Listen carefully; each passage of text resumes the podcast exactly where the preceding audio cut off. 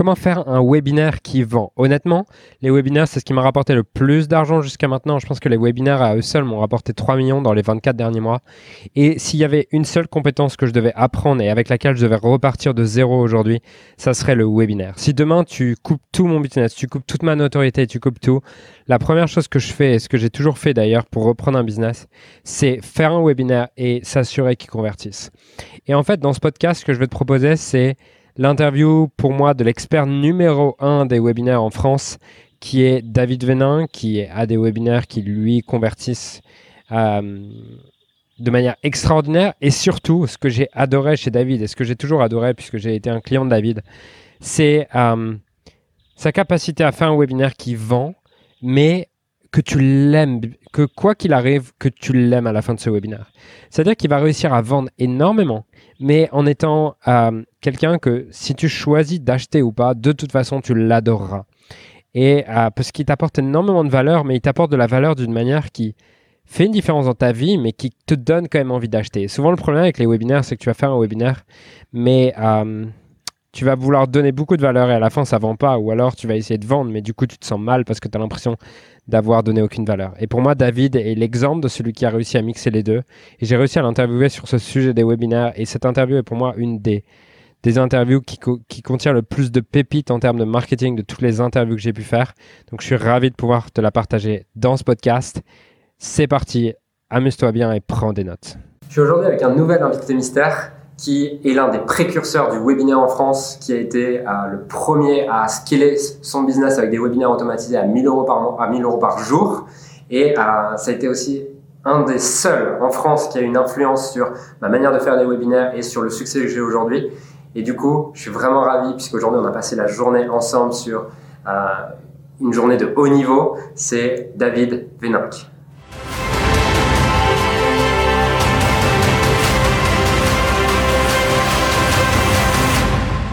David, comment t'en es arrivé à être, euh, en une ou deux minutes, comment t'en es arrivé à être euh, cet expert des webinaires en France? C'est très simple. Quand j'ai lancé mon activité, j'avais une envie de me lancer, mais j'avais pas un projet particulier. Et étant donné que durant les deux premières années, j'ai eu un peu le syndrome de l'objet brillant, où je me suis rendu compte finalement que euh, ben, il y avait la vidéo, ça allait l'air intéressant, euh, produire du contenu sur telle plateforme, ça avait l'air intéressant. J'ai essayé plein de choses, et au final, euh, durant les deux premières années, j'ai généré à peu près 8773 euros de chiffre d'affaires c'est pas à peu près, c'est exactement le chiffre parce qu'il m'a marqué, tu vois, tellement. Et, et, quatre mois avant la fin de ma, ma couverture pour l'emploi, je me dis ok, ça fait déjà deux ans que je suis là, je me la coupe peut-être un peu douce. Euh, dans quatre mois, si ça continue comme ça, euh, c'est banqueroute en fait. Et c'est ma femme m'a fait confiance, mais là je vais lui démontrer qu'elle aurait pas dû me faire confiance à, à lancer, à prendre du temps pour lancer mon activité. On avait, j'ai une famille à nourrir. Donc si dans quatre mois j'ai pas un système qui me permet de savoir précisément combien d'argent je vais faire rentrer euh, dans les jours qui viennent, enfin de semaine en semaine, si je suis pas capable d'avoir finalement un système agile qui me permet rapidement finalement de pivoter parce que quatre mois c'est quand même relativement court. Alors pendant bah, les deux ans d'avant il s'est, s'est pas passé grand chose. Euh, ça je me suis dit ok euh, faut que j'arrête finalement d'essayer de, d'essayer de, faire plein de choses, d'arrêter de creuser 100 trous de 1 mètre. Je vais creuser un trou de 100 mètres. Parce que si je creuse un trou de 100 mètres, il y a forte chance, ou en tout cas plus de chances que je trouve du pétrole.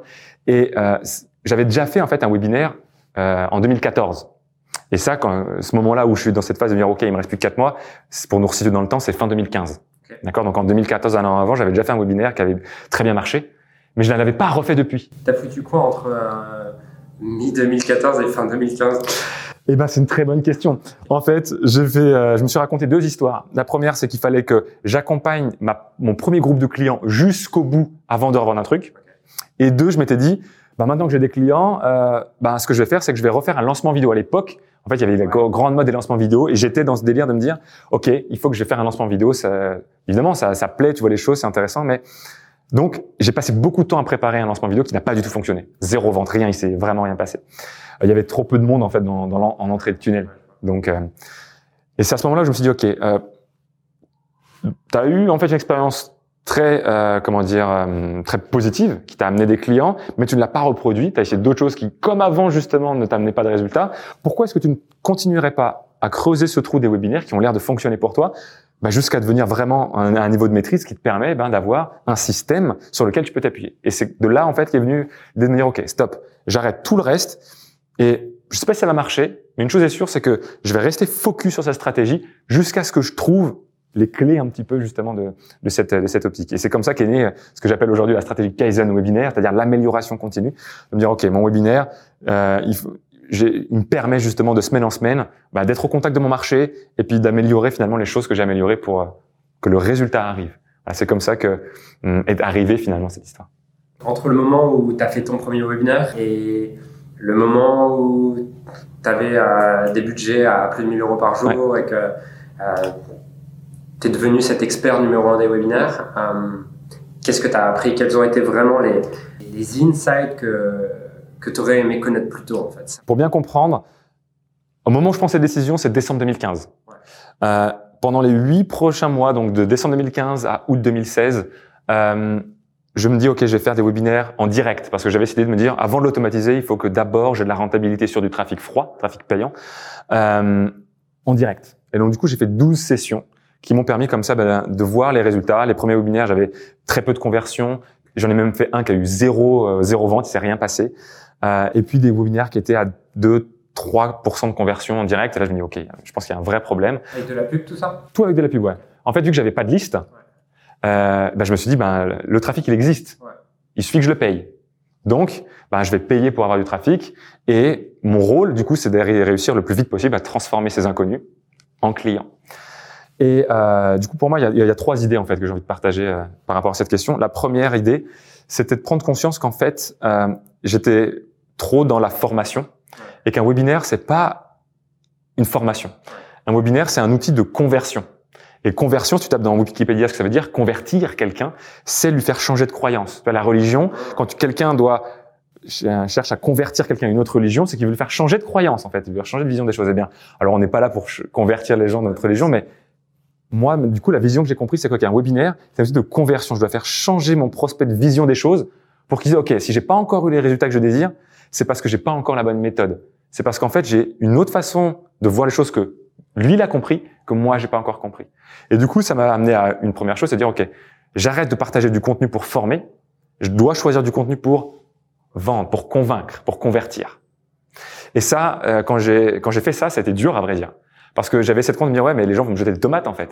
Tu vois, je, passe de les gens m'adorent en webinaire, c'est super ce que tu fais, mais ils achètent pas à ils vont dire mais David, euh, tiens, tu m'as roulé, euh, euh, ton webinaire c'est que pour vendre ta sauce et en fait pas du tout. Ce qui s'est passé c'est qu'en réalité, du jour au lendemain quand j'ai fait ça, ben le taux de conversion est passé de 2-3% maximum peut-être 6 à 15%. Hmm.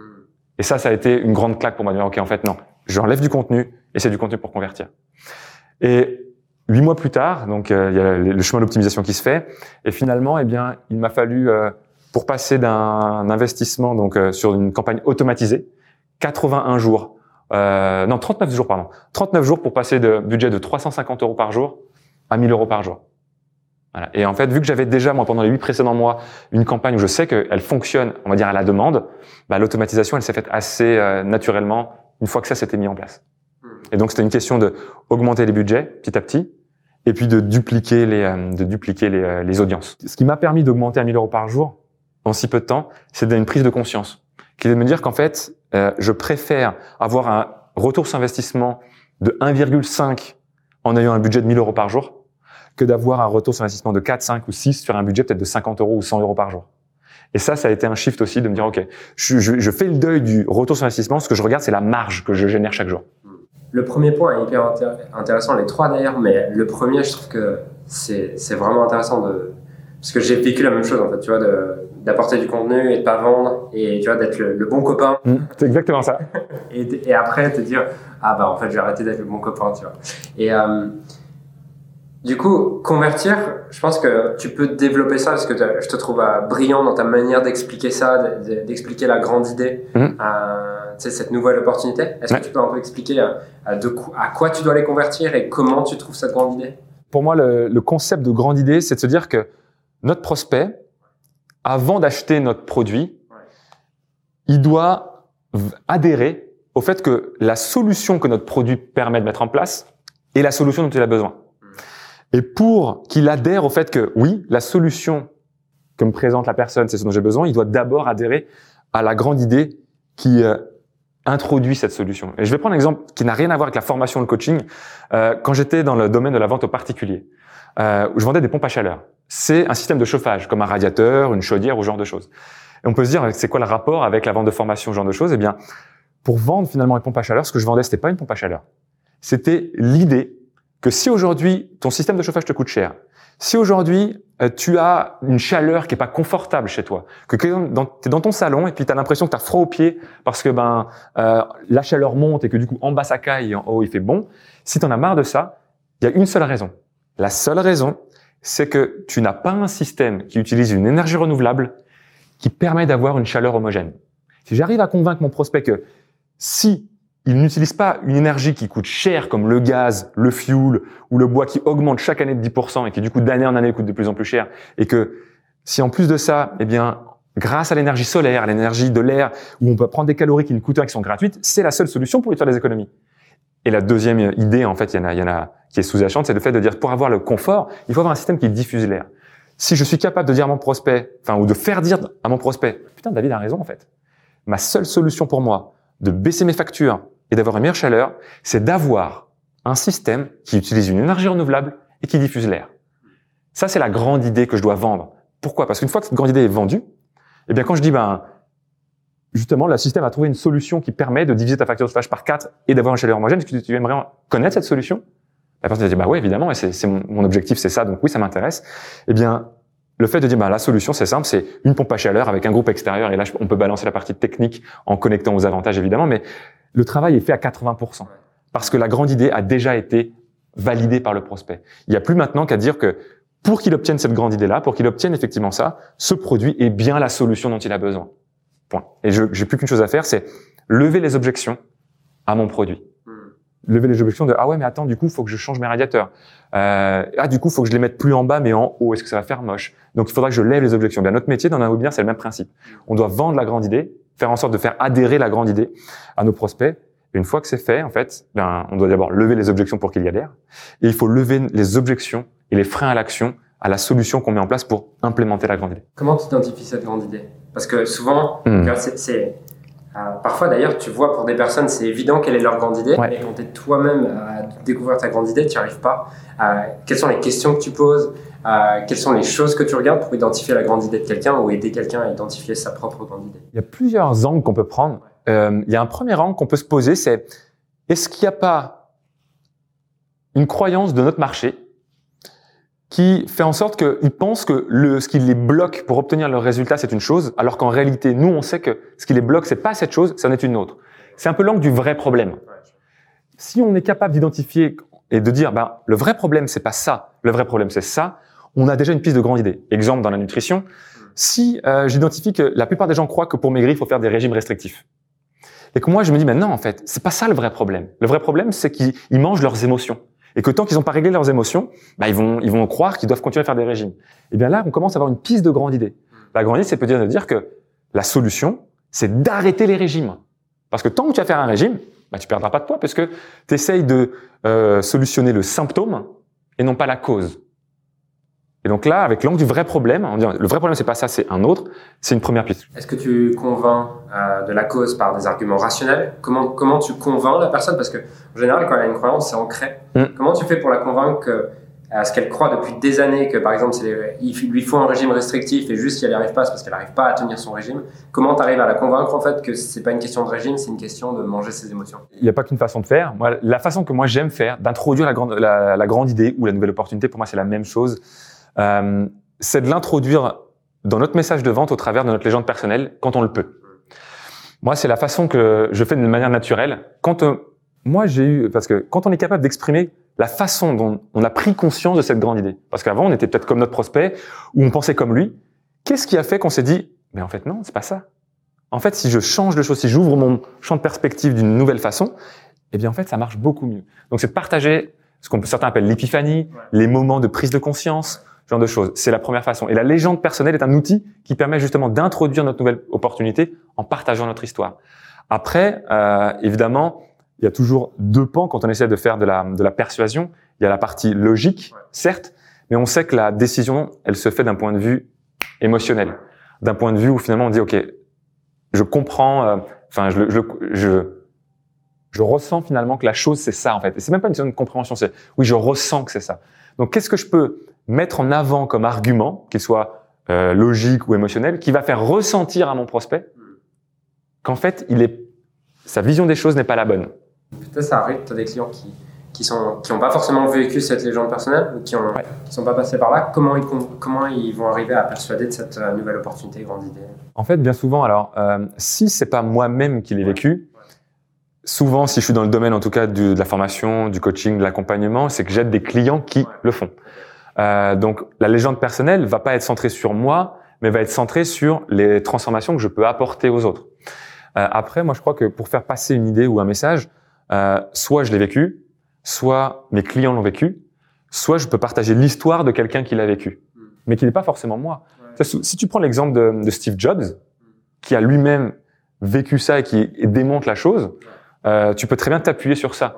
Tu vois, quand quelqu'un, je sais plus euh, qui j'entendais parler de ça, euh, le fait, par exemple, si je veux vendre l'idée que si tu veux être plus productif, il faut limiter le nombre de décisions que tu prends dans ta journée. Parce que tu as un capital de ressources euh, de cerveau, de charge mentale de ton cerveau qui fait que toutes les micro-décisions que tu prends, ça vient la diminuer. Et donc forcément, si tu prends plein, plein, plein, plein de petites décisions inutiles, non euh, pertinentes, ben quand tu as des décisions importantes à prendre, t'es cuit. Si moi-même aujourd'hui, ou enfin je sais pas pour quelle raison je pourrais pas utiliser ma, ma légende, je pourrais justifier cette idée par Steve Jobs ou Mark Zuckerberg, qui eux deux ont mis en place des systèmes de limitation de choix pour justement être focus sur leurs choses. Et étant donné que ben ils ont des résultats incroyables, forcément ça vient justifier le fait que cette idée-là est la bonne en fait. Et après tu dois lever toutes les objections. Oui, mais moi j'ai pas envie d'avoir la vie de Markenberg. Tout à fait. Les objections, elles sont, enfin il y a les objections, elles sont à plusieurs niveaux. Elles sont l'objection sur la nouvelle opportunité, le fait de dire qu'est-ce qui va faire en sorte que mon prospect ne va pas adhérer à la nouvelle opportunité? Si par exemple, si je reprends mon exemple de le vrai problème, c'est pas les régimes, c'est ce que tu as dans la tête Qu'est-ce que peut dire mon prospect? Oui, mais non, mais oui, mais tous les oui, mais de oui, mais non, c'est ça, c'est pas suffisant. Oui, mais non, c'est pas juste ça. Oui, mais les régimes, ça marche mieux. Oui, mais je connais des gens qui ont fait des régimes et ils sont encore maigres. Oui, exactement. Oui, mais euh, j'ai déjà tout essayé, ça n'a pas marché. Pourquoi ça, ça, ça marcherait? Donc, c'est les objections à nouvelle opportunité, les objections à la solution. Et puis le troisième type d'objection, c'est pas vraiment des objections, mais pour moi, c'est plus des freins à l'action. Qu'est-ce qui pourrait me freiner à me dire, même si j'adhère à la nouvelle opportunité, si j'adhère à la solution, qu'est-ce qui pourrait me freiner? Parce qu'on quels sont les élastiques qui m'accrochent à ma situation actuelle?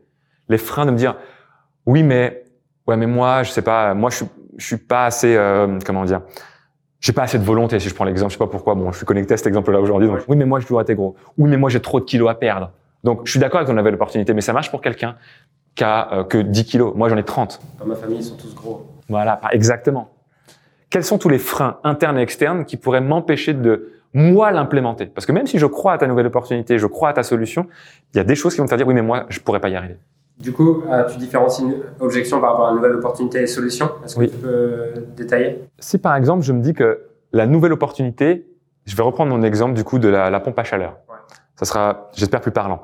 Euh, la nouvelle opportunité, c'est tu dois utiliser des, des énergies gratuites pour te chauffer moins cher. Si la personne dit ouais, t'as raison. Si moi je vends une solution qui est la mise en place d'un système de pompe à chaleur.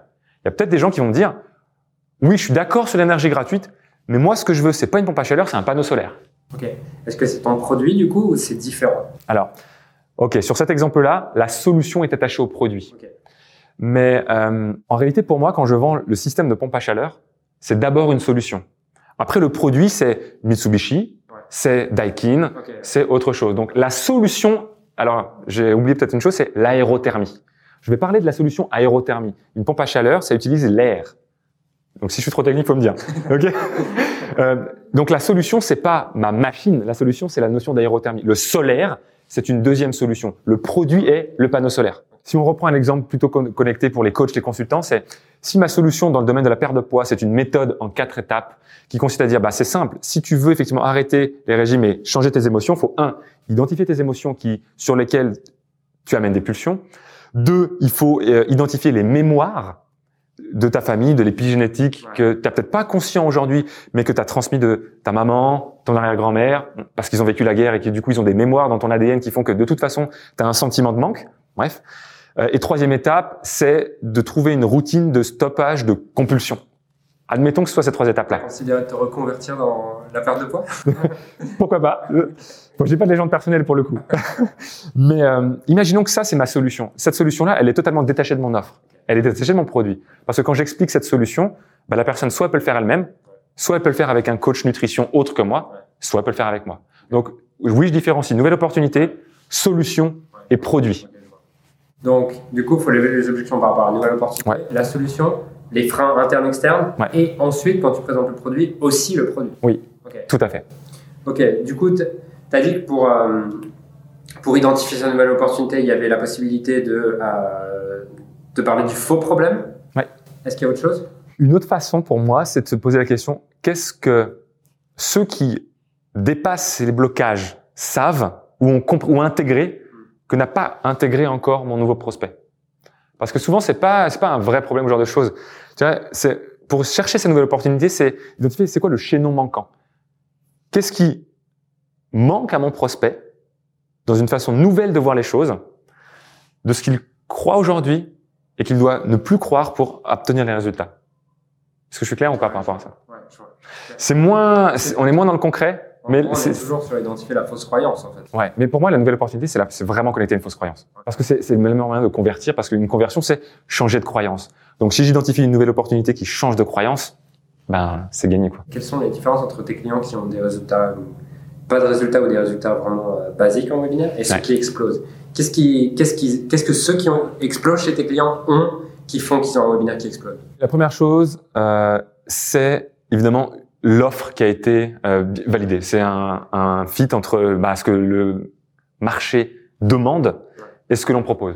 Parce que euh, quand on vient me voir avec un webinaire où on propose un produit que nous on veut vendre, on dit que c'est ce que mes clients ont besoin, mais c'est pas ce que les clients ont envie d'acheter, j'ai un problème. Donc ça c'est la première chose. Euh, la deuxième chose, c'est la relation à la vente.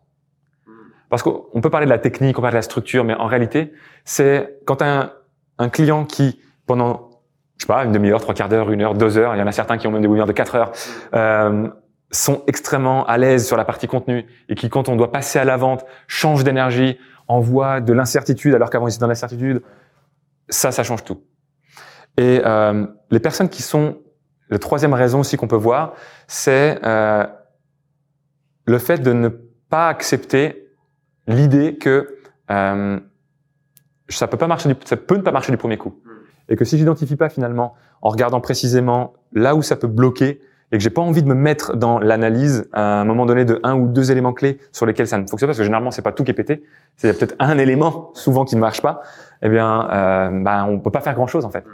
Il faut avoir cette, cette euh, ouverture d'esprit de se dire ok, peut-être que ça va pas marcher du premier coup, mais je vais travailler la chose jusqu'à ce que ça fonctionne. Ok. Donc, c'est pas une solution magique? Non, c'est bien ça, ouais. Putain. Mais ouais, c'est con, hein. Ah donc on pourra pas mettre le titre euh, découvrir la solution magique qui fait que ça marche à tous les coups en fait. Ok. Donc, tes- tes clients successful sont des gens qui ont refait le webinaire optimisé, optimisé?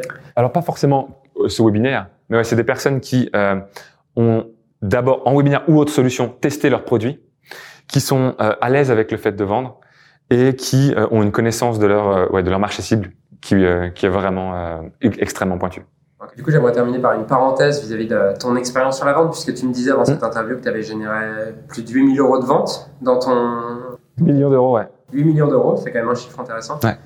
Quelles sont, pareil, les, les trois leçons que tu aurais aimé apprendre plus tôt euh, Hmm. Les trois choses qui t'ont fait passer de bah, je débute, j'essaie juste de, faire un- de gagner un salaire en tant que commercial à devenir Hmm. un top player dans l'industrie. Ce qui m'a vraiment permis euh, dans la carrière commerciale effectivement d'avoir des, des vrais shifts, euh, c'est premièrement le fait de comprendre que quel que soit le type de client, c'est mon naturel et c'est la, la- la connexion que je vais avoir avec, la, avec mon auditoire qui va faire que la personne va me choisir moi plutôt qu'un de mes concurrents.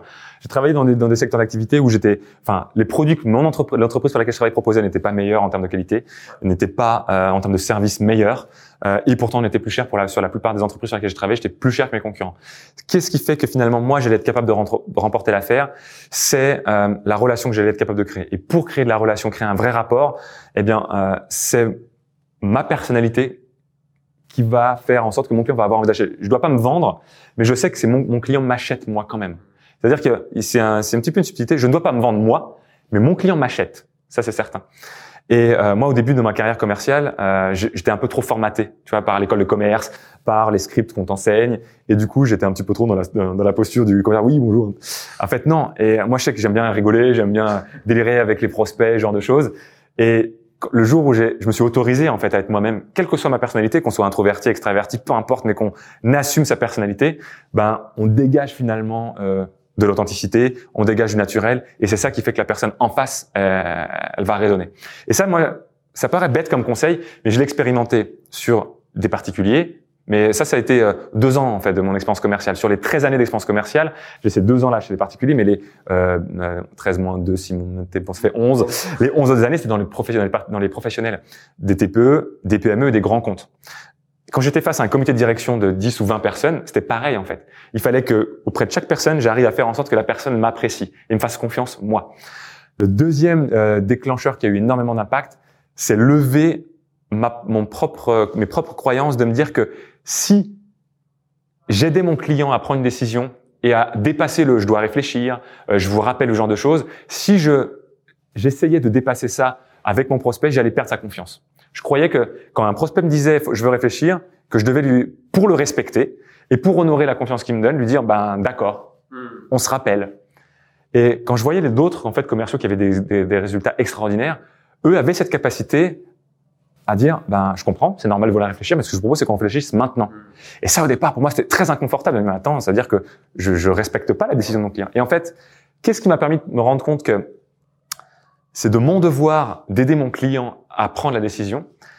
C'est lorsque, pour la première fois, je me suis dit, OK, je vais faire deux choses que je ne, que les autres font que moi je ne fais pas. Un, je vais répondre à mon client quand il me dit je vais réfléchir. Oui, d'accord, c'est normal et je le comprends. Et ce que je vous propose, c'est qu'on réfléchisse ensemble et qu'on rebalaye toutes les, toutes les, toutes les, tous les sujets de l'opportunité, la solution, mon produit, mon offre, enfin tout ce qu'on a balayé, le budget, pour voir quel est le point de blocage et voir s'il y a encore des objections qui se cachent derrière.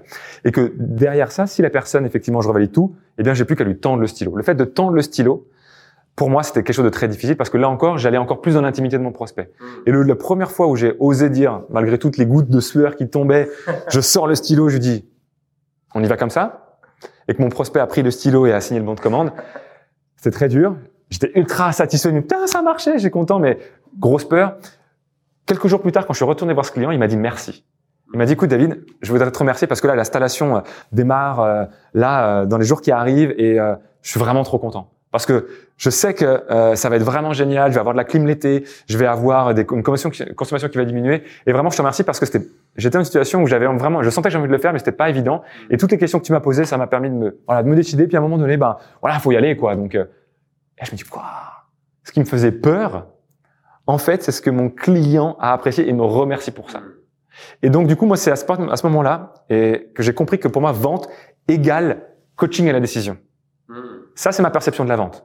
Mon mindset de la vente aujourd'hui, c'est de dire, quand je vends, je vends pas mon produit, je vends pas mon offre. La vente, c'est du coaching à la décision. Mon métier en tant que vendeur, c'est pas de pousser mon produit, c'est d'aider mon client à prendre une décision. Oui, non, mais c'est de prendre une décision.